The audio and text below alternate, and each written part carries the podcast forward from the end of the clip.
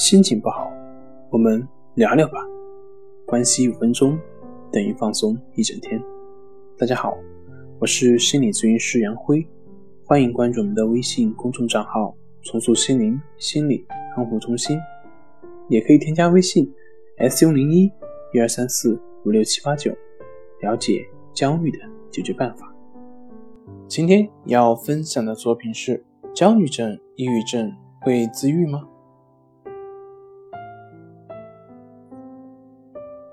举个例子，每个人都会感冒。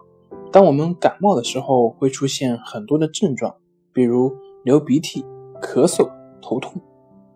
那么基本上我们都会顺其自然的。当我们的症状产生的时候，就相当于感冒的时候会流鼻涕。我们把症状当做一种自然的状态，所以内心没有冲突。我们就当做简单的去擦鼻涕。对我们来说，有的只是生理上的难受罢了，心理上的痛苦微乎其微，这就是一种顺其自然。社恐跟感冒的区别在于，感冒是生理上的，而社恐是心理上的。我们有处理感冒的经验，但是我们没有处理社恐的经验。正因我们没有与社恐和平共处的经验，所以当症状产生的时候，我们会特别的痛苦。假设你没有感冒的经验，别人也不告诉你这是感冒，那么当你无缘无故的流鼻涕、打喷嚏的时候，难道你不会害怕吗？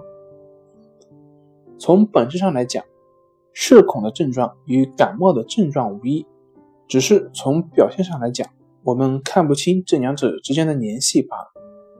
不是流鼻涕有问题，是你的认为不该流鼻涕的观念有问题。同样。